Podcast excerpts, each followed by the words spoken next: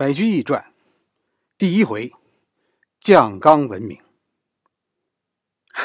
这个唐朝的历史可不好讲，我自己觉得这多半我是费力不讨好，主要是因为唐朝啊，这是中国历史上最强盛的时期。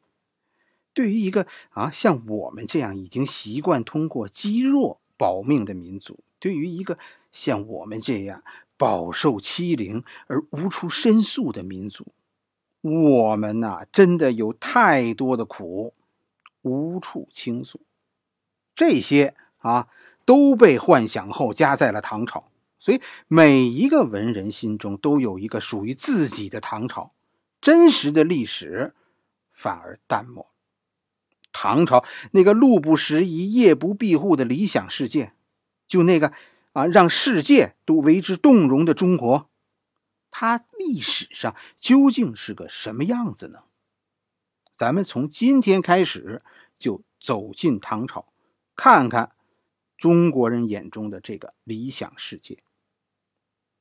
唐朝啊，这其实是一个多民族国家，这是一个由多文化混合的时代。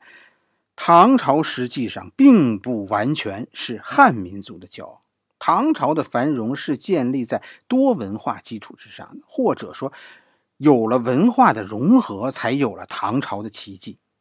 这种奇迹随着文化冲突而来，跟着文化融合而去。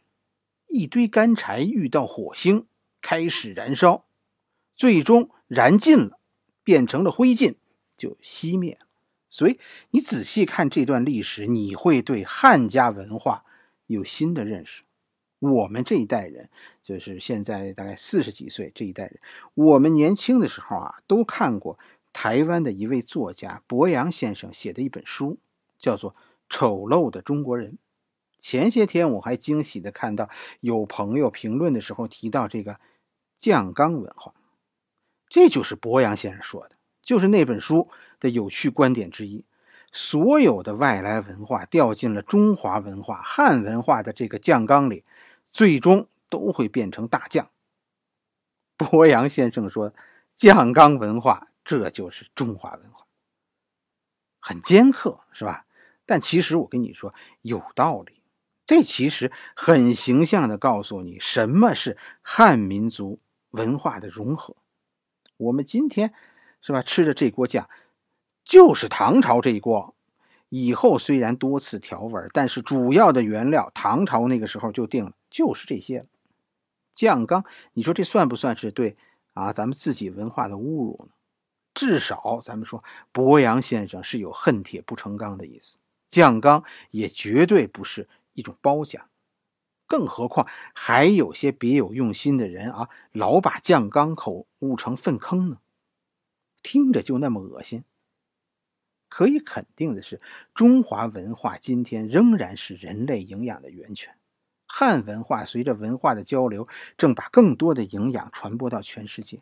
随着改革，也有很多外来的营养元素加入到了咱们现在的这个酱缸中。这种融合的规模规模啊，就如同匈奴文化当年和汉文化融合，创造了大汉文化。西域文化和大汉文化的融合，创造了大唐盛世一样。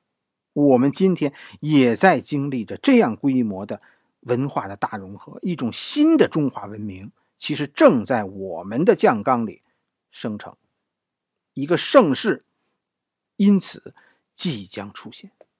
酱缸，你听着词儿不入耳，但你能找到一个别的词儿来代替它吗？好像也没有。你看唐朝的历史，喜欢研究历史人物的，你就看啊，这锅酱是谁酿造的；喜欢军事的，你就看，哎，这个酱缸是怎么形成的，是吧？喜欢文艺的，你要看这个酱的滋味到底是怎么被一点点的调出来的。不过这些都不是我要讲的，我讲不了那么多，我只给你讲一个酿造工人的故事。时不时的，我再给你崴一勺酱，你尝尝，咂摸咂摸滋味，这锅酱到底如何？你自己去判断吧。好了，这一回我们先讲到这里，下一回我们继续。